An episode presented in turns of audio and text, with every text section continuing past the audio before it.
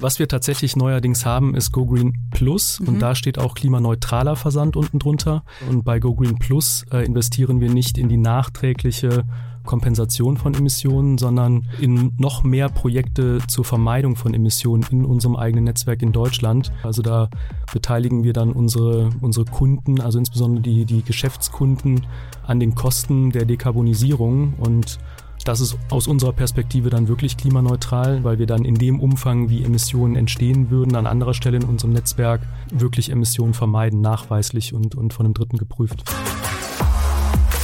Gesellschaftlich, politisch, persönlich. Herzlich willkommen zu einer neuen Folge hier bei Lou, dem Podcast.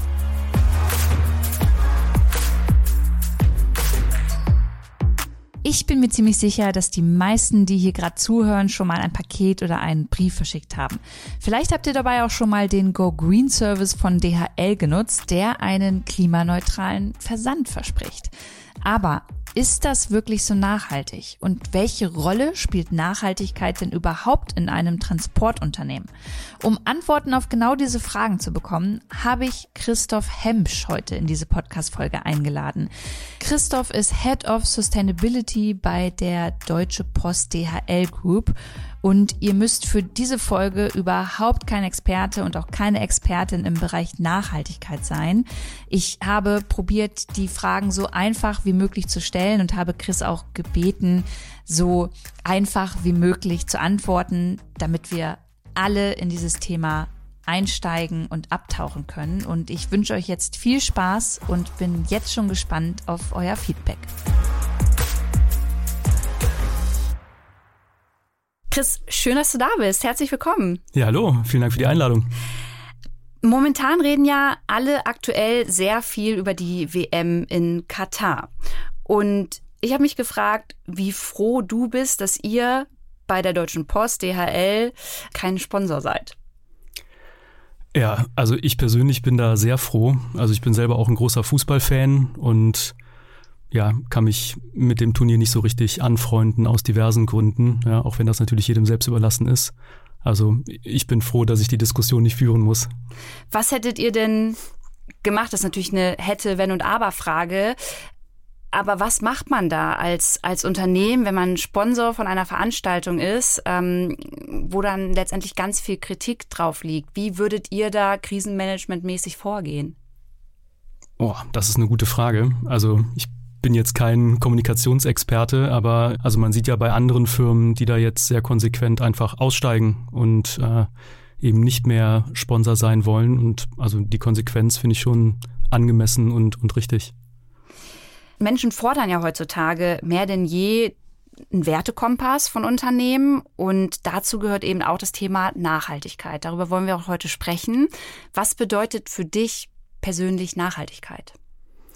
Für mich persönlich, also erstmal Vermeidung von Verschwendung im Wesentlichen. Also, weil wenn man Dinge tut oder hat oder kauft, die man eigentlich gar nicht braucht, dann, ja, dann verschwendet man letztendlich Ressourcen und das hilft ja auch wirklich keinem. Also wir als Unternehmen schauen auf das Thema Nachhaltigkeit äh, eigentlich aus drei Blickweisen. Einmal ökologische Nachhaltigkeit, das ist bei uns im Wesentlichen der Klimaschutz, weil wir verursachen Unmengen an CO2 durch all das Diesel und Kerosin, was wir verbrennen. Äh, zweite Perspektive ist soziale Nachhaltigkeit. Äh, und da steht ganz vorne die Arbeitsbedingungen unserer Mitarbeiterinnen und Mitarbeiter, weil ja, also nur wenn die abends gesund nach Hause kommen und äh, am Ende auch gesund in den Ruhestand gehen, äh, werden die einen guten Job machen und äh, für unsere Kunden eine gute Qualität liefern. Und die dritte Perspektive ist nachhaltige Unternehmensführung. Äh, das ist in Deutschland so ein bisschen ein hölzernes Thema. Ja, da stehen dann so Compliance-Themen, Datensicherheit, bei uns bei der Post noch das Postgeheimnis. Also ich wurde auch noch äh, auf das Postgeheimnis eingeschworen, als ich vor, vor 14 Jahren mal bei der Post angefangen habe. Ähm, genau, das sind so, so die Themen, äh, auf die wir schauen rund um Nachhaltigkeit. Du bist ja heute als Head of Sustainability hier. Seit wann machst du das denn bei der Deutschen Post oder der DHL Group und wie bist du dazu gekommen? Ja, also ich mache das für den äh, Bereich Post und Paket in Deutschland, äh, um genau zu sein. Das mache ich seit Anfang des Jahres. Ich habe aber vor etwa zwölf Jahren schon mal eine ähnliche Aufgabe gehabt und die Aufgabe, die ich jetzt habe, ist tatsächlich auch neu eingerichtet worden. Und warum ist das neu eingerichtet worden? Also vor vor zwölf Jahren, als ich eine ähnliche Rolle schon mal hatte, da haben wir mit vier Leuten uns um so Themen gekümmert wie die ISO-Zertifizierung, also die 14001 Umweltmanagement haben wir damals neu eingeführt in all unseren Betrieben. Kannst du mal ganz kurz erklären, für die, die das vielleicht nicht wissen, was eine ISO-Zertifizierung in einem Unternehmen bedeutet? Ja, also ISO ist ja einfach ein Standard ja, und also die, äh, es gibt zum Beispiel die ISO 9001 für Qualitätsmanagement, 14001 für Umweltmanagement und da muss man letztendlich nachweisen, dass man ein, ja, dass man eine Organisation hat, die Qualität oder äh, Umweltschutz ernst nimmt und in der Organisation verankert hat, dass man sich Ziele gesetzt hat, dass man Maßnahmen aufsetzt, dass man misst, wie man vorankommt. Und ähm, ja, das haben wir, haben wir schon sehr, sehr lange. So und also vor zwölf Jahren war das eines der wichtigsten Themen. Dann kam so langsam das Thema CO2-Messung dazu, erste Pilotprojekte rund um Elektrofahrzeuge. Aber wie gesagt, wir waren ein Team von vier Leuten damals. Und jetzt, zwölf Jahre später, gibt's in allen Bereichen, also im Betrieb, ähm, im, im Finanzbereich, ähm, im Produktmanagement, überall gibt's ganz engagierte Menschen, die sich um Nachhaltigkeit kümmern. Und äh, meine Chefin hat mich letztendlich gebeten, da so ein bisschen die Klammer drüber zu bilden, damit allen klar ist, was sind eigentlich die Ziele, äh, haben wir Maßnahmen aufgesetzt, um die Ziele auch erreichen zu können, ähm, fließen Informationen schnell genug, ist ein total schnelllebiges Thema. Und das mache ich jetzt eben seit einem, seit einem Dreivierteljahr ungefähr. Das heißt, in all euren Abteilungen oder, oder Branchen sind dann letztendlich auch Menschen, die im Nachhaltigkeitsteam verankert sind, die sich dann in dieser Abteilung um das Thema kümmern und sich dann auf der großen Ebene mit dir austauschen. Genau, also auf der einen Seite haben wir ja einen Betrieb mit 200.000 Mitarbeitern, organisiert in 40 Niederlassungen in Deutschland. Da haben wir jeweils Umweltkoordinatoren und äh, eben tatsächlich auch so eine klassische hierarchische Strategie oder Organisation von Menschen, die sich um das Thema kümmern. Äh, wir haben aber auch in der Zentrale ganz viele Experten, die sich um das Thema Elektromobilität oder das Thema Bahntransport äh, und vieles andere kümmern. Und ja, ich versuche, dass die alle Informationen haben, die sie brauchen, um einen guten Job zu machen, miteinander reden, äh, ambitionierte Ziele setzen. Jetzt leben wir in einer nicht nachhaltigen Welt. Und es ist als Mensch schon total schwierig, eigentlich unmöglich, zu 100 Prozent nachhaltig zu leben. Wie siehst du darauf, wenn du dir euer Unternehmen anschaust? Könnt ihr überhaupt zu 100 Prozent nachhaltig wirtschaften? Können wir heute nicht, weil die Technologie dafür nicht da ist. Also wenn ich auf den Konzern schaue, dann entstehen 70 Prozent der Emissionen durch ähm, Transport mit Flugzeugen international und die restlichen 30 Prozent durch, ähm, durch Schifftransport oder durch Lkw-Transport. Bei uns in Deutschland ist der Lkw-Transport der größte Emittent. Da gibt es noch gar keine Technologien, die man heute von der Stange kaufen könnte, um wirklich keine Umwelteinflüsse zu verursachen. Ne? Also in der Zustellung setzen wir inzwischen auf Elektromobilität, also ja schon seit über zehn Jahren haben haben über 20.000 Elektroautos äh, tagtäglich im Einsatz. Da, da ist die Technik da. Da ist es wirklich nur eine Frage, wie schnell sind die Lieferanten lieferfähig. Aber im, im Lkw-Bereich, im Flugzeugbereich gibt es die Technologien heute noch nicht. Seit wann hast du das Gefühl, dass man bei euch auch genauer hinschaut, wie nachhaltig ihr am Start seid? Also ist das so mit Fridays for Future und Greta Thunberg gekommen oder war das schon vorher ein großes Thema für Konsumentinnen? Mhm. Ja, für Konsumentinnen, das ist, ein, ist eine spannende Frage. Also die ersten, die gefragt haben, waren tatsächlich öffentliche Auftraggeber. Also Städte, Gemeinden, Ministerien, die mit uns Briefe verschicken. Äh, das waren die ersten, die gefragt haben, was machen wir in dem Bereich schon vor 15 Jahren und das auch zur, äh, zur ja, Voraussetzung gemacht haben, um Aufträge zu bekommen. Äh, die nächsten, die gefragt haben, waren offen gesagt Investoren. Ja, also auch schon vor zehn Jahren haben uns immer mehr Investoren gefragt, was machen wir im Bereich Nachhaltigkeit? Und die schauen da eher drauf, ähm, wie können sie Risiken minimieren? Ja, weil wenn du viel Geld in eine Firma steckst, dann möchtest du vermeiden, dass das Geld irgendwann mal weg ist. Und wenn eine Firma nachhaltig handelt, ist es viel wahrscheinlicher, dass es die auch äh, in vielen Jahren noch gibt und die dann noch erfolgreich sind. Bei den Konsumentinnen also ich sehe da in den letzten zwei, drei Jahren auch im persönlichen Freundeskreis sehe ich deutlich Bewegung, also sicher auch durch Fridays for Future und so weiter gepusht. Und also man braucht ja nur den Fernseher anschalten, also nicht nur die Nachrichten, wo es kaum ein anderes Thema gibt, äh, sondern auch die Werbung. Also es gibt ja heutzutage kaum ein Produkt äh, von der Zahnbürste über die Versicherung bis zum Auto, was angeblich nachhaltig ist. Und da sieht man ja schon, wie relevant das Thema ist.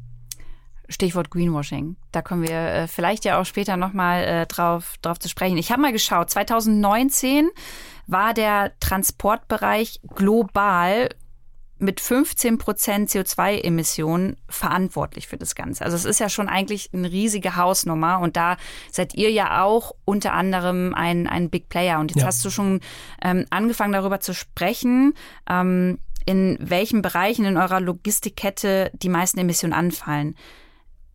Kannst du da noch mal ein bisschen in diese, in diese Kette reingehen? Also was sind da die großen Herausforderungen und wo würdest du von dir behaupten, da sind wir noch nicht perfekt? Ja, also im Konzern, wie gesagt, die Luftfracht, weil es gibt zwar sogenannte Sustainable äh, Aviation Fuels, also nachhaltige Flugzeugkraftstoffe aus ja, biologischer Masse oder ähnlichem, aber also erstens mal ist das im Moment noch sehr, sehr teuer und zweitens mal gibt es auch kaum Produzenten. Also das heißt, wir, wir kaufen da tatsächlich Riesenmengen von, also gemessen an dem, was weltweit so produziert wird, aber gemessen an dem Kerosin, was wir verbrennen, ist es ein kleiner Teil noch, ja, Tendenz äh, steigend.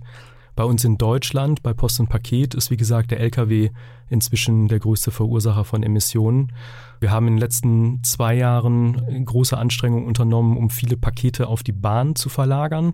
Also vor 30, 40 Jahren haben wir mal ganz viel mit der Bahn zusammengearbeitet. Da war es aber auch normal, dass ein Paket eine Woche äh, später erst zugestellt wurde. Und inzwischen ist es halt normal, dass das Paket am nächsten Tag zugestellt wird. So, das heißt, die Bahn könnte eine Lösung sein, ist aber auch weit weg von, von perfekt. Also ja, können wir vielleicht auch gleich nochmal drauf eingehen. Das können wir vielleicht jetzt machen, weil das interessiert mich total. Wenn du sagst, äh, ich meine, das wäre ja total schön zu sagen, hey, wir packen alles auf die Schiene. Ja. Bis wohin könnt ihr dafür verantwortlich sein, dass das passiert? Und wo seid ihr dann auch abhängig von ja. der Deutschen Bahn, dass ihr da ja. irgendwie noch mehr eure Logistik dahingehend ausweiten könnt? Ja. Also für uns ist die größte Herausforderung die Transportgeschwindigkeit. Also wenn wir Pakete mit der Bahn transportieren, dann sind da so circa 50 bis 70 so große gelbe Container auf einem Zug. Und das dauert etwa drei Stunden, den Zug zu beladen und etwa drei Stunden, den Zug wieder zu entladen. Und dann dauert es in der Regel nochmal ungefähr eine Stunde für administrative Themen. Also da werden dann die Bremsen nochmal geprüft, da geht nochmal jemand äh, von Wagen zu Wagen und guckt, ob die richtig aneinander gekuppelt sind. Dann gibt's Papierkram und so weiter. Also das heißt, du verlierst ganz schnell vier, fünf, sechs Stunden, wo der Container sich gar nicht bewegt, sondern einfach nur im Bahnhof mhm. steht. Und also in Deutschland mit dem LKW ja, kommt man im Schnitt so 80 Kilometer in einer Stunde weit. Da kann man sich schon ausrechnen, dass, dass wir die meisten Transportrelationen mit dem LKW quasi schon absolviert haben, bevor die Bahn überhaupt in Bewegung gerät. Deswegen nutzen wir die Bahn eigentlich in zwei Anwendungsfällen. Entweder auf sehr, sehr langen Relationen, auf denen wir es auch mit dem LKW über Nacht nicht schaffen würden, also von Hamburg nach München mhm. oder ja, sagen wir mal, wenn du, wenn du ein Paket von Freiburg nach Rostock schicken möchtest, das schaffen wir auch mit dem LKW nicht über Nacht. Da kann man dann die, die Sendungen durchaus auch äh, mit der Bahn über Tag transportieren. Und der zweite Anwendungsfall ist tatsächlich das Wochenende, denn wir haben ja ein Sonntagsfahrverbot in Deutschland und am Wochenende nutzen wir die Bahn sehr intensiv, weil auch der LKW nicht fahren könnte. Aber die Bahn ist leider auch, ja, sagen wir mal, ein riskantes Unterfangen, weil kleine Probleme schnell zu sehr großen Verzögerungen führen können. Also wir haben es immer wieder, dass irgendwo ein, ein Kran in so einem Verladebahnhof kaputt geht oder ja, der Lokführer spontan krank wird oder ähnliches und schon stehen 100.000 Pakete äh, einen Tag oder länger in der Gegend rum und kommen nicht zum Empfänger. Und äh, wenn das alles auf Lkw geladen wäre und ein Lkw-Fahrer krank gewesen wäre, dann wäre halt nur ein Bruchteil der Pakete stehen geblieben. Ja, und das ist natürlich, ist natürlich für uns auch riskant. Jetzt hast du gerade gesagt, das fand ich sehr spannend, dass früher das so war, dass man für Pakete eine Woche gebraucht hat und da auch drauf gewartet hat. Ich kann mich auch noch ganz vage an eine Zeit erinnern, in der ich wirklich lange also in Anführungszeichen lange, vier, fünf Tage auf meine Pakete gewartet habe. Heute kriege ich die gleich nächsten Tag. Und ich frage mich da so ein bisschen Angebot und Nachfrage, was war denn zuerst da? Also war es so ein bisschen auch so diese Nachfrage von uns Konsumentinnen, die immer schneller und alles sofort zu Hause haben wollen? Oder war, wart ihr zuerst, hat die gesagt haben, hey, das können wir, das können wir euch auch bieten und uns Konsumentinnen so ein bisschen herangezogen habt? Mhm. Also ich glaube, es waren eher die Versender, die den Anspruch haben, dass die Sendung so schnell wie möglich beim Kunden ist. Also zum Beispiel, keine Ahnung, Armed Angels oder irgendwelche, irgendwelche Produkte, die man halt bestellt auf Amazon und Co. Genau. Also weil dem Versender ist es wichtig, dass die Sendung schnell bei dir ist, damit du nicht äh, ja, viel Zeit hast zu überlegen, ob du es vielleicht doch nicht brauchst und dann die Sendung vielleicht wieder zurückschickst oder äh, zwischendurch, weil der Transport zu lange dauert, in den Laden gehst und es dir woanders kaufst und dann eine Retoure zurückschickst. Also ich glaube, denen ist, ist, es fast noch wichtiger. So, aber das ist ja jetzt seit 30 Jahren ungefähr so, äh, dass, dass wir so schnell liefern und äh, die Konsumentinnen haben sich daran gewöhnt und viele wollen es halt auch nicht wieder hergeben. Ähm, also wir haben tatsächlich äh, auch ein, äh, ein Angebot für Privatkunden, die ihre Sendungen mit der Bahn transportieren können und denen stellen wir sogar die Entscheidung frei. Also wenn du ein Paket äh, von Berlin nach Köln zum Beispiel schickst und auf der Strecke wir eine Bahn fahren lassen tagtäglich, dann fragen wir dich in der Online-Frankierung, ist es für dich okay, wenn es einen Tag länger dauert, dass das Paket zugestellt wird? Kostet für dich nicht mehr und spart Emissionen, aber könnte wie gesagt länger dauern. Und ja, das haben wir jetzt erst seit ein paar äh, Monaten so im Angebot und finde das total spannend zu sehen, wie da so die, die Konsumentenreaktionen äh, sind. Wie sind die denn? Nutzen das viele?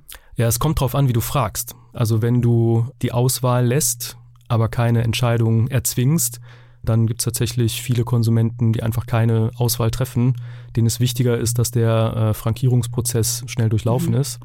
Wenn du aber den Besteller da zwingst, dass er eine Entscheidung trifft, ja, dann, also ist es noch, noch nicht die Mehrheit, aber es sind schon echt viele, die dann sagen, ist okay, wenn es einen Tag länger dauert. Und das machen wir natürlich auch bewusst, ja, weil wir, wenn wir die Zahlen dann mal haben und das ein halbes Jahr oder so gemacht haben, ja dann auch wieder auf die Geschäftskunden oder die Versender zugehen können und denen sagen können, guck mal, es gibt bei euch auch Empfänger, denen ist Geschwindigkeit weniger wichtig als Nachhaltigkeit ist total interessant. Ich bringe meine Pakete allerdings immer noch in eine Filiale. Ja. Ähm, habe ich da auch die Möglichkeit, inzwischen einfach zu sagen, Leute, es kann ruhig einen Tag länger dauern, bitte frankiert das mal so, dass das die nachhaltigere Art und Weise ist? In der Filiale geht das leider nicht, nur in der Online-Frankierung, weil da tatsächlich dann im Hintergrund, also du gibst ja deine Adresse ein, du gibst die Empfängeradresse ein und dann prüft das System im Hintergrund, ob es überhaupt eine Bahnrelation gibt und das können wir in der Filiale bisher noch nicht anbieten jetzt sind wir schon dabei, über CO2-Reduktion zu sprechen und es gibt noch ganz viele andere Themen. Ähm, aber ich möchte gerne noch mal beim CO2 bleiben. Was glaubst du denn, könnte eine Technologie sein, die uns alle echt nach vorn bringt? Also gibt es die schon deiner Meinung nach oder muss es die erst noch geben? Also die Technik für uns im, also in Deutschland ist klar, das ist Elektrifizierung des Transports. Also wie gesagt, in der Zustellung ist das bei uns heute schon, schon Standard. Also Mehr als ein Drittel der Elektro, äh, der, der Autos, die wir einsetzen, sind Elektroautos. Ähm, darüber hinaus haben wir also mehr als 15.000 E-Bikes, E-Trikes. Ich habe gerade eben hier vor dem Studio noch eins gesehen äh, im Einsatz. Also das ist wirklich nur eine Frage von Jahren. Dann sind alle Zustellautos Elektroautos. Da bin ich fest von überzeugt. Im Transport, also wenn ich jetzt an den überregionalen Transport denke, da sind die Transporter, die wir da teilweise einsetzen für, für den Briefversand zum Beispiel, noch nicht so weit, weil die, die Reichweite noch nicht ausreicht. Aber ich glaube, das ist auch nur eine Frage von zwei, drei Jahren oder so, dann wird das auch gehen. Und der nächste große Schritt sind dann Elektro-Lkw, die inzwischen von allen namhaften Herstellern entwickelt werden. Also die ersten Hersteller bringen jetzt auch schon Serienfahrzeuge raus in kleiner Stückzahl und unfassbar teuer im Vergleich zu so einem Diesel-Lkw. Aber also wenn du mich fragst und auch viele Studien ich glaube, ab 2030, 2035 wird es nur noch Elektro-Lkw geben, zumindest die, die dann neu äh, auf die Straße rollen. Also das ist wirklich nur eine Frage der Zeit. Das hört sich jetzt ja erstmal alles gut an. Wenn ich da ein bisschen kritisch drauf schaue, dann denke ich mir, okay, also ist alles eine Frage der Zeit. Das war es ja auch schon vor Fridays for Future und vor Greta. Und da wussten wir auch schon alle durch WissenschaftlerInnen, durch IPCC-Berichte, was auf uns zukommen wird. Warum, und da würde ich jetzt nicht nur euch nennen, sondern generell sehr viele Unternehmen. Warum hat es denn jetzt erst Fridays for Future gebraucht, damit jetzt wirklich schneller was passiert, damit auf jeder Website Nachhaltigkeitsberichte irgendwie zu finden sind und das Thema so präsent ist? Boah, spannende Frage. Also letztendlich ist ja schon seit den 70er Jahren klar, was passiert und dass es einen Klimawandel gibt, der durch Menschen gemacht ist.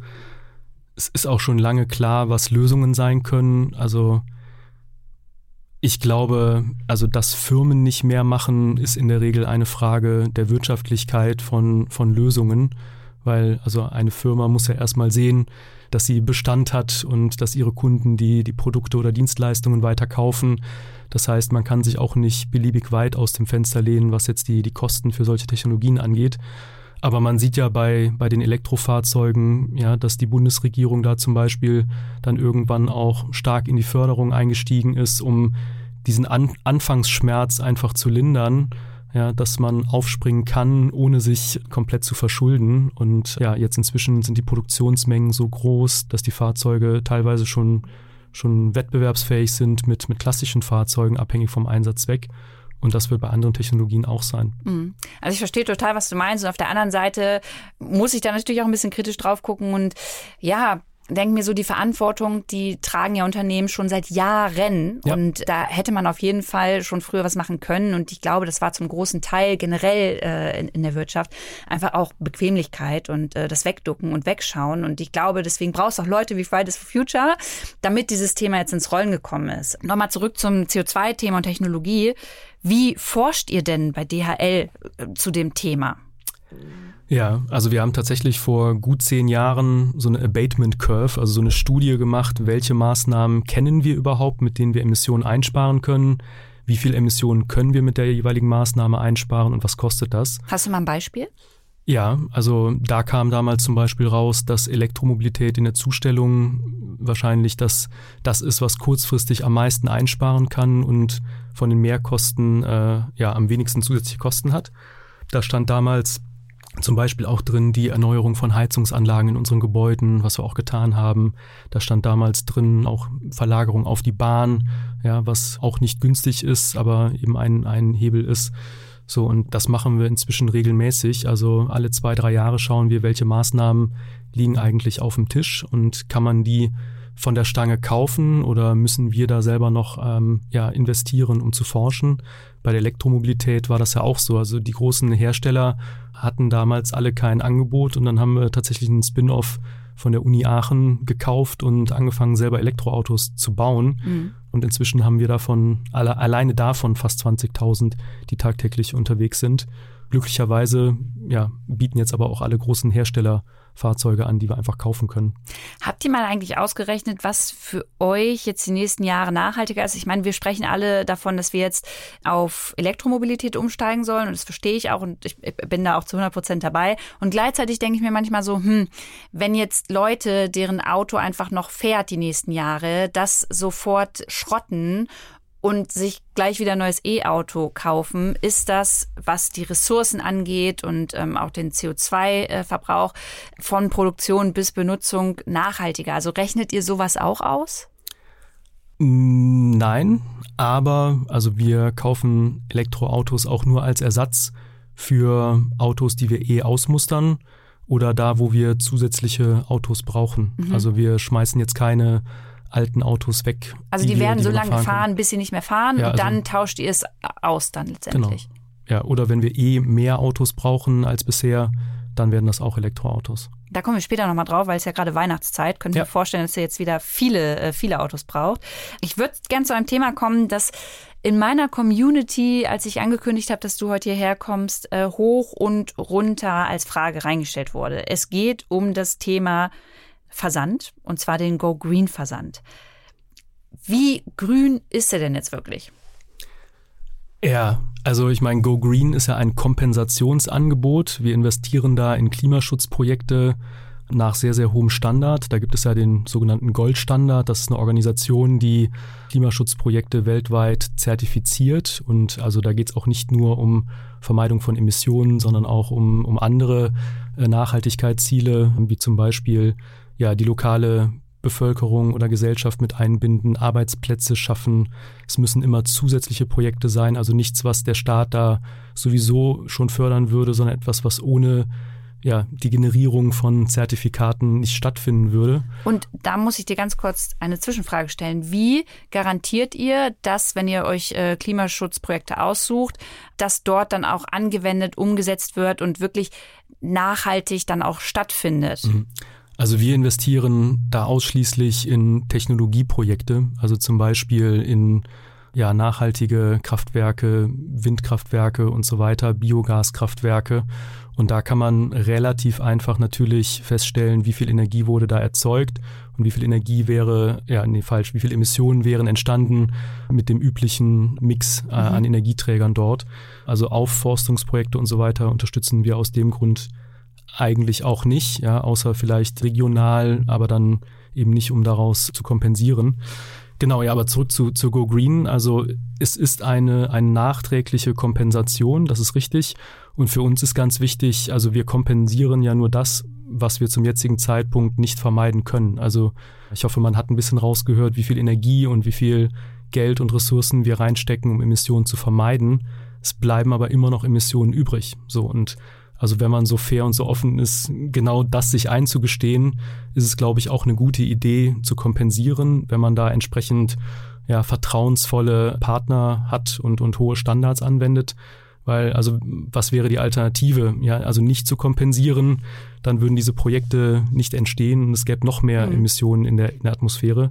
Was man meiner Meinung nach aber nicht machen darf, und da sind wir genau bei der, bei der Anschuldigung des Greenwashings. Also, wenn man jetzt nichts ändert, Zertifikate aus Klimaschutzprojekten kauft und dann so tut, als hätte man ein, ein super duper grünes Produkt, dann ist das natürlich Greenwashing. Aber also du meinst damit, dass es wichtig sein muss, dass der Nachweis der Reduktion äh, der CO2-Emissionen auch vorhanden ist im Unternehmen, so wie du das jetzt gesagt hast, dass ihr euch genau. Ziele und Maßnahmen setzt und eben neben der Kompensation auch ähm, erstmal grundlegend reduziert. Ja, und auch offen damit umgeht, wie viel Emissionen da eigentlich entstehen. Also es, du kannst bei uns auf der Internetseite des Konzerns eine Excel-Tabelle runterladen.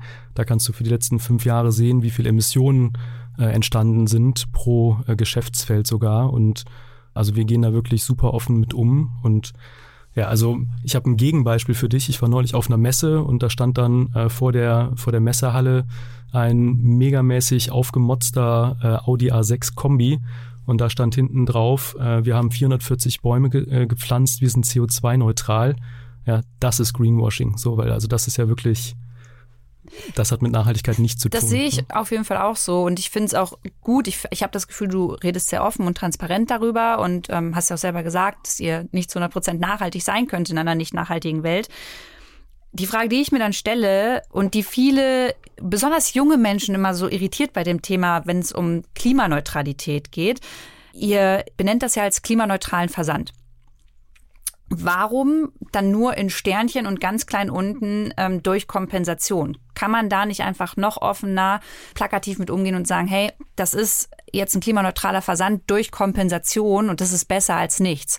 Also weißt du da noch offener und transparent damit umgehen, habe ich das Gefühl, kommt bei vielen Menschen inzwischen besser an, weil sie einfach total genervt davon sind, immer diese, diese Buzzwords überall zu hören. Ja, total fairer Punkt. Also wenn du da konkrete Beispiele hast, wo du das gefunden hast, äh, immer her damit. Inzwischen steht auch nicht mehr klimaneutraler, sondern klimafreundlicher Versand äh, unter dem Go Green Logo. Also wir haben da schon ein Stück weit dazugelernt. Wenn du noch eins gefunden hast, sag Ich glaube auf eurer Website tatsächlich. Ich habe da klimaneutralen Versand gelesen und dann ein Sternchen oben und dann unten ja. durch. Äh, Suchen wir komm, nachher mal komm, gemeinsam. Genau, müssen wir Aber mal was raussuchen. wir, was, was wir tatsächlich neuerdings haben, ist Go Green Plus mhm. und da steht auch klimaneutraler Versand unten drunter. Das ist sozusagen die nächste Ausbaustufe und bei Go Green Plus äh, investieren wir nicht in die nachträgliche Kompensation von Emissionen, sondern in noch mehr Projekte zur Vermeidung von Emissionen in unserem eigenen Netzwerk in Deutschland. Also insbesondere mehr als zum jetzigen Zeitpunkt wirtschaftlich sinnvoll wäre. Also da beteiligen wir dann unsere, unsere Kunden, also insbesondere die, die Geschäftskunden an den Kosten der Dekarbonisierung und das ist aus unserer Perspektive dann wirklich klimaneutral, weil wir dann in dem Umfang, wie Emissionen entstehen würden, an anderer Stelle in unserem Netzwerk wirklich Emissionen vermeiden, nachweislich und, und von einem Dritten geprüft. Jetzt frage ich mal ganz ketzerisch, Go Green Versand, warum nicht als Standard bei euch und warum übernehmt ihr nicht am Ende des Tages die Kompensation. Warum, mhm. warum soll ich mich dafür entscheiden als Konsumentin? Das ist natürlich toll und ich weiß auch, dass ich meinen Teil dazu beitrage, aber ist es nicht eure Aufgabe und eure Verantwortung, diese Kompensation eurerseits zu übernehmen, weil ihr auch dafür verantwortlich seid, dass die CO2-Emissionen ja in die Atmosphäre fliegen? Mhm. Also bei vielen Produkten ist es schon im Standard enthalten insbesondere in allen Privatkundenprodukten. Also wenn du selber ein Paket oder einen Brief verschickst, dann äh, ist die Kompensation im Preis schon inbegriffen. Für Geschäftskunden ist es bei einigen Produkten, wie zum Beispiel dem klassischen Briefversand, auch im Standard enthalten seit Anfang des Jahres. Aber beim Paketversand für Geschäftskunden oder bei, bei Werbepost zum Beispiel nicht. Und warum nicht? Ganz offen gesagt, weil es auch nicht für alle unsere Kunden einen Wert hat. Und wir stehen ja auch im Wettbewerb. Also bei Paketen. Ja, es gibt einen, einen heißen Wettbewerb in Deutschland um den Paketmarkt und also Kompensation kostet ja auch Geld. Ne? Und wenn wir das jetzt in den Standard mit aufnehmen würden, dann wären wir einfach teurer als unser Wettbewerb. Und deswegen stellen wir die Wahl unseren Geschäftskunden. Die gute Nachricht ist aber, dass wirklich immer mehr Geschäftskunden diesen Service dazu buchen. Also in den letzten zwei, drei Jahren ist die Nachfrage danach sprunghaft angestiegen und wir bewerben es jetzt auch nochmal offensiver bei unseren Geschäftskunden, als wir es vielleicht in der Vergangenheit gemacht haben.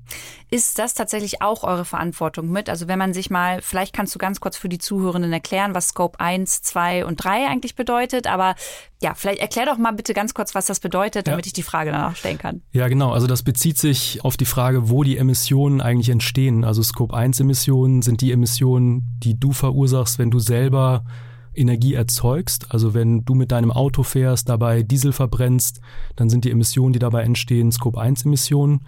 Scope 2 Emissionen sind Emissionen, die ja bei einem Dritten entstehen, der Energie erzeugt, die du aber verbrauchst. Also wenn du beispielsweise einen ganz normalen Stromvertrag hast und äh, irgendwo in einem Braunkohlekraftwerk Emissionen entstehen, du aber den Strom verbrauchst, das sind Scope 2 Emissionen.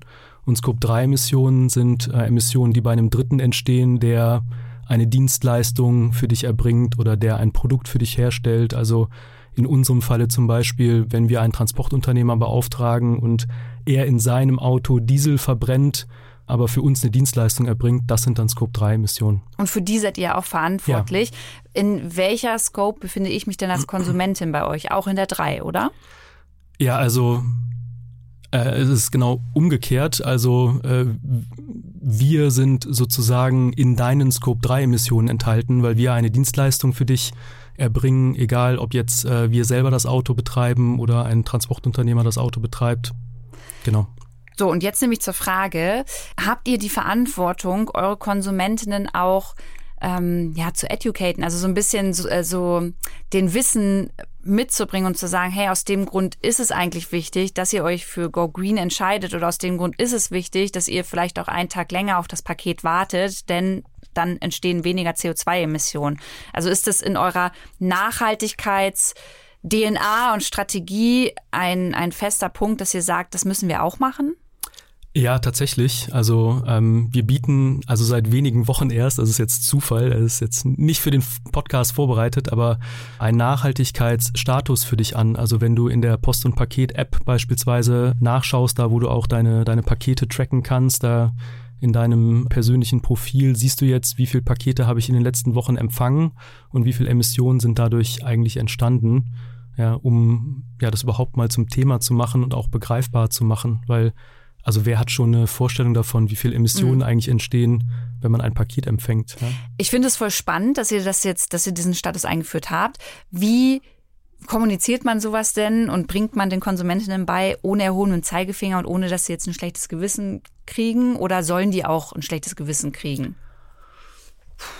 Sollen die ein schlechtes Gewissen kriegen? Also, ich meine, die Frage ist ja immer, was ist der Vergleichspunkt? Also auf der einen Seite gehen wir sehr offensiv damit um, weil wir glauben, dass wir im Vergleich zu unseren Wettbewerbern einfach die Nase vorn haben. Also wir haben das dichteste Netzwerk, wir haben mit Abstand am meisten investiert in nachhaltige Technologien und wenn du mich fragst, dann, dann ist es natürlich nachhaltiger, mit uns ein Paket zu empfangen, als mit irgendjemand anders. Aber es entstehen trotzdem Emissionen. So, also, Und was ist, was wäre sonst ein Vergleichspunkt? Also wenn du mit deinem Auto in die Stadt fährst, um die Jeans da zu kaufen, statt im Internet zu bestellen, dann verursachst du auch Emissionen und wahrscheinlich sehr viel mehr, als wenn du die, die Jeans im Internet bestellst.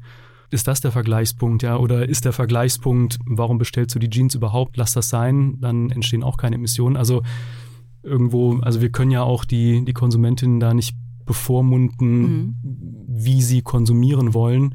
Wir können einfach offen damit umgehen, was bei uns passiert und äh, zeigen, was wir tun, um ja, ein möglichst nachhaltiges Angebot anzubieten und natürlich auch ein Stück weit ja, versuchen zu überzeugen, uns zu nutzen, damit wir dann noch mehr investieren können, um noch schneller nachhaltiger zu werden.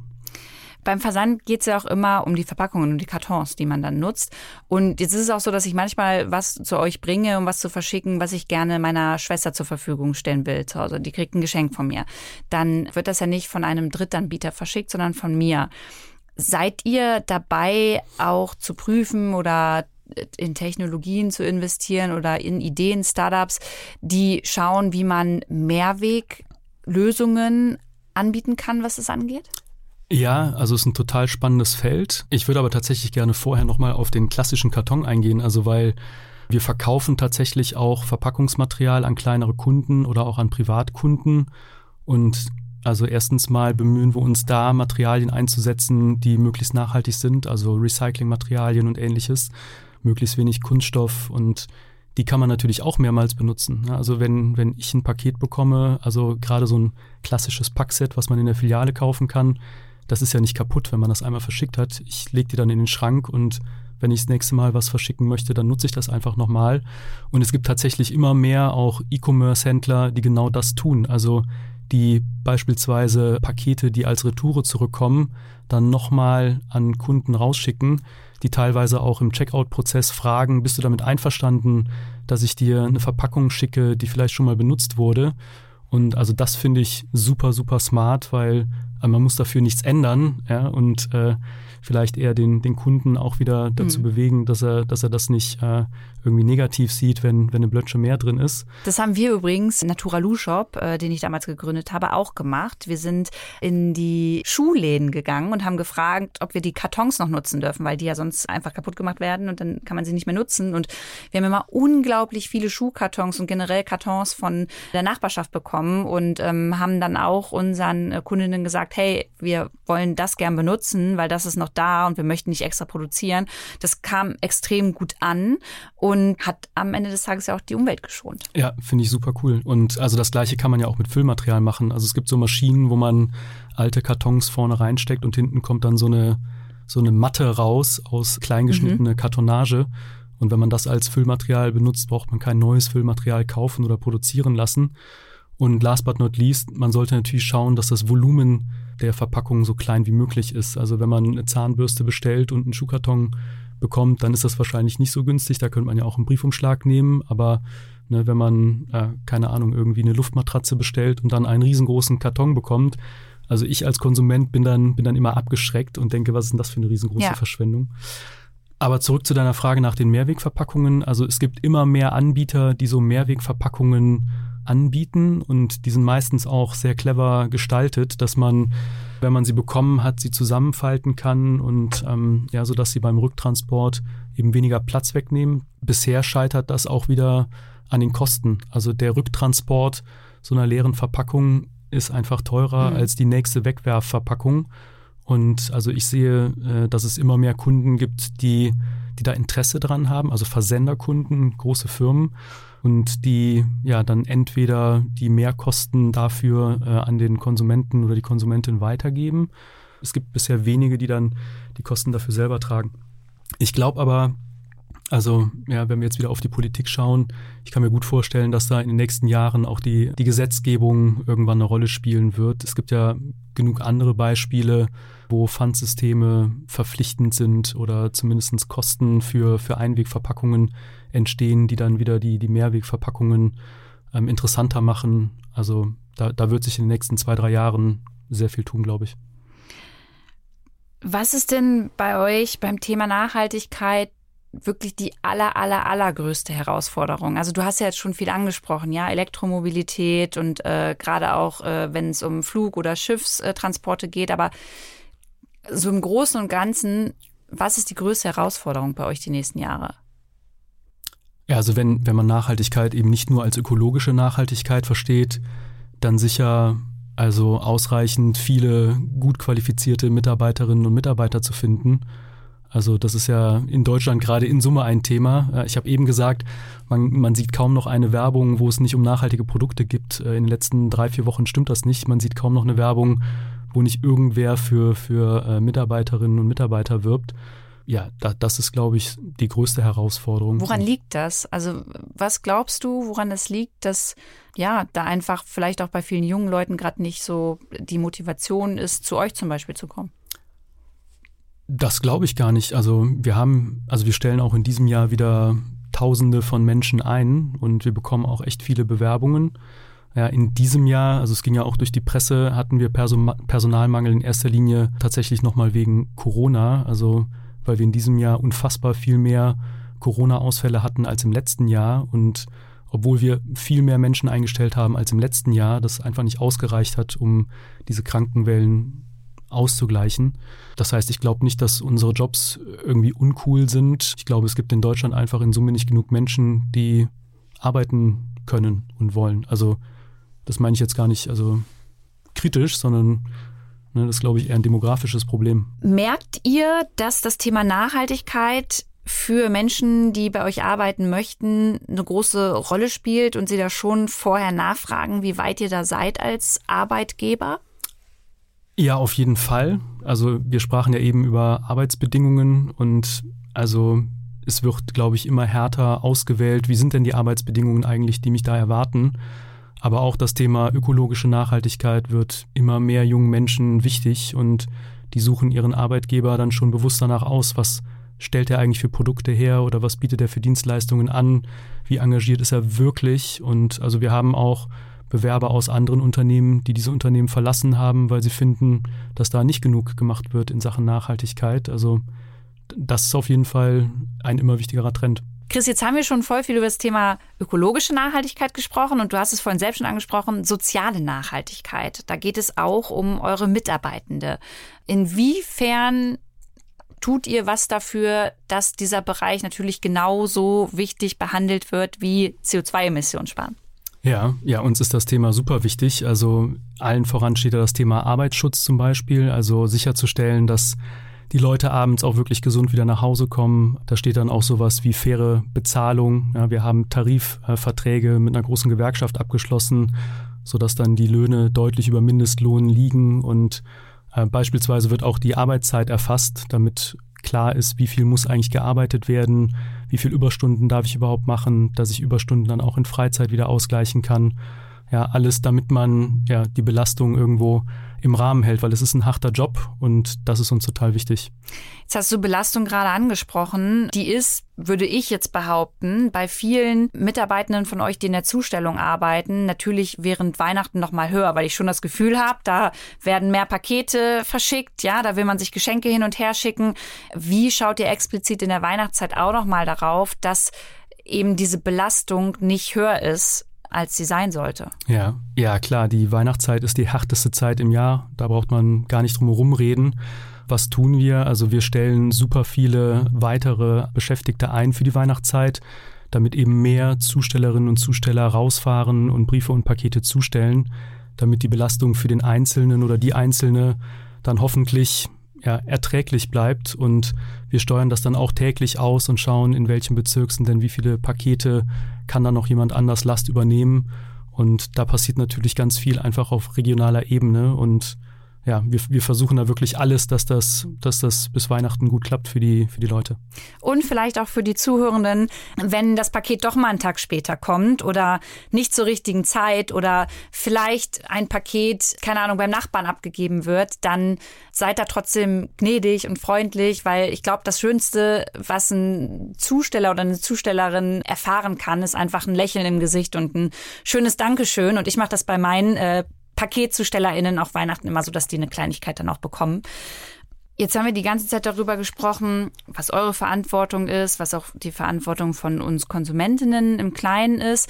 Bei wem wir noch nicht so richtig gesprochen haben, ist die Politik. Und ich habe die letzten Wochen schon viel mit Nachhaltigkeitsverantwortlichen aus anderen Unternehmen gesprochen. Und da kam auch immer wieder der Punkt, Lou, in gewissen Bereichen würden wir gerne schneller und mehr machen, aber die Unsicherheit ist da, dass wir nicht klare Vorgaben von der Politik bekommen, die dann auch die nächsten 10, 20 Jahre gelten und nicht nur irgendwie ein oder zwei Jahre oder eine Legislaturperiode.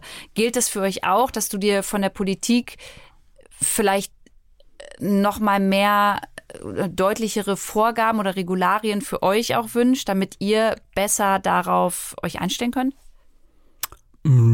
Regularien nicht unbedingt. Also mir fallen ein, zwei Beispiele ein, wie das Verpackungsthema, bei dem wir eben schon mal waren, wo das sicher eine Rolle spielt. Was denn zum Beispiel? Ja, also zum Beispiel sowas wie der CO2-Preis. Also ich glaube, das hat schon geholfen, dass da vor ein paar Jahren dann mal für mehrere Jahre hintereinander klar war, wie viel CO2-Steuer pro Jahr dann eigentlich dazukommt oder wie sich der Mindestlohn über mehrere Jahre entwickelt und nicht immer nur äh, zum nächsten ersten ersten. Also das hilft natürlich, ne, wenn man wenn man da eine gewisse Planungssicherheit hat. Ich glaube, uns hilft in erster Linie, wenn Technologien, die anfangs einfach noch entwickelt werden müssen und getestet werden müssen und wo Infrastruktur geschaffen werden muss, dass da die Politik einfach diesen Anfangsschmerz nimmt. Also nehmen wir jetzt das Beispiel Elektro-Lkw. Es gibt heute nirgendwo in Deutschland öffentliche Ladesäulen, wo, wo ich mit meinem Elektro-Lkw hinfahren könnte, um ihn wieder aufzuladen. Und wer baut die denn jetzt? Also ne, es gibt jetzt äh, erste Hersteller, Lkw-Hersteller, die sich zusammentun, um die ersten äh, Ladepunkte aufzubauen, aber Sowas ist natürlich ein, ein Thema für, für die öffentliche Hand oder auch die Mehrkosten, die ich mit so einem Elektro-Lkw habe, erstmal zumindest ein Stück weit auszugleichen, damit ich mich traue, auf die neue Technologie zu wechseln. Das sind für mich klare Themen für die Politik kann man ja hier jetzt vielleicht einmal weiter weitergeben ans äh, besonders Verkehrsministerium, vielleicht auch in der, in der Bundesregierung. Menschen erwarten ja inzwischen von Unternehmen, nicht nur von Menschen, sondern von Unternehmen, dass sie zu 100 Prozent transparent kommunizieren, Fehler zugeben und wirklich sagen, hey, das schaffen wir es einfach nicht. Und das hat sich ja auch so wie so ein roter Faden eigentlich so durch das Gespräch gezogen. Vielleicht mal zusammenfassend und abschließend wirklich nochmal von dir das Statement, wie weit seid ihr im Bereich Nachhaltigkeit? Wo hakt es noch? Und was ist das große Ziel in Bezug auf, wie viel könnt ihr wirklich zum Klimaschutz beitragen und äh, wo es dann vielleicht auch die Grenze erreicht? Ja, also wir haben uns ja als Konzern dazu verpflichtet, bis 2050 alle Emissionen, die wir vermeiden können, zu vermeiden. Das hängt eben im Wesentlichen an, an den Flugzeugen, als, also aus der Konzernperspektive. Wir als Post und Paket in Deutschland können das wahrscheinlich auch schneller erreichen. Auf der letzten Meile, also in der Zustellung, sind wir da schon super weit. Wie gesagt, also mehr als ein Drittel der Autos sind schon Elektroautos. Da kommen jedes Jahr Tausende dazu und also das ist wirklich nur eine, Frage von wenigen Jahren. Für uns ist dann das nächste große Thema der, der Lkw-Transport und ja, also wenn die Hersteller uns da ordentlich unterstützen und Ladepunkte entstehen und so weiter, dann glaube ich, dass wir da auch in den nächsten zehn Jahren einen Riesenschritt nach vorne machen werden. Und also wir wollen das auch und wir, wir werden das auch tun. Ich bin ja demnächst auf jeden Fall bei euch auch am Start und schaue mir an, wie ihr arbeitet, auch in einem äh, Logistik, äh, an einem Logistikpunkt. Und äh, bin schon gespannt, was mich da erwartet, wie viel Nachhaltigkeit dahinter steckt. Und das könnt ihr, die, die hier jetzt äh, zugehört haben, dann auf jeden Fall nochmal mitverfolgen. Ich werde das ein bisschen auf Instagram teilen und da könnt ihr auch nochmal Fragen stellen, auch im Nachgang an Chris. Also wenn hier noch bestimmt Fragen offen geblieben sind, die wir aufgrund der Zeit nicht mehr beantworten können, dann könnt ihr das gerne machen. Schreibt schreibt mir, ich leite das weiter. Vielleicht können wir noch mal eine zweite Runde irgendwann machen. Aber ich glaube, wenn ich mal so auf die Fragen gucke, habe ich so ziemlich alles gefragt, was ihr wissen wolltet. Und freue mich, Chris, dass du dich dem gestellt hast, dass du da auf jeden Fall ähm, transparent geantwortet hast und habe das Gefühl, dass ihr auf jeden Fall auf dem richtigen Weg seid und man aber auch immer noch mal genau hinschauen darf und Verbesserungsvorschläge unbedingt erwünscht sind. Ja, vielen Dank. Also ich fand die Fragen sehr, sehr spannend und äh, ich kannte sie ja vorher auch nicht. Deswegen war das schon eine echte Herausforderung, aber da sind auf jeden Fall Themen dabei, die wir mitnehmen und versuchen einfach noch transparenter, noch besser zu werden. Und ja, weiter geht's. Vielen Dank und mich hört ihr gleich nochmal in einer kleinen Runde im Nachschub, um dieses Gespräch zu reflektieren.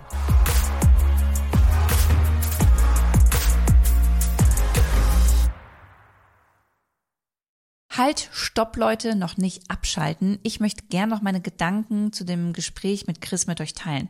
Mir ist nämlich nochmal wichtig zu betonen, dass es in einer nicht nachhaltigen Welt mit so unglaublich vielen Menschen auf diesem Planeten Stand heute einfach nicht funktioniert, 100% nachhaltig zu leben und zu wirtschaften. Das ändert allerdings natürlich nichts daran, dass Unternehmen wie die Deutsche Post DHL eine enorme Verantwortung tragen und ihre Prozesse natürlich auch so nachhaltig wie möglich anpassen müssen. Es gibt super viele Unternehmen, die das Thema Klimaschutz jahrelang überhaupt nicht auf ihrer Agenda gehabt haben. Klar kann man da jetzt mit dem Finger drauf zeigen und das ausdiskutieren. Meiner Meinung nach sollten wir aber eher über Ziele und Maßnahmen und überhaupt unsere Zukunft sprechen.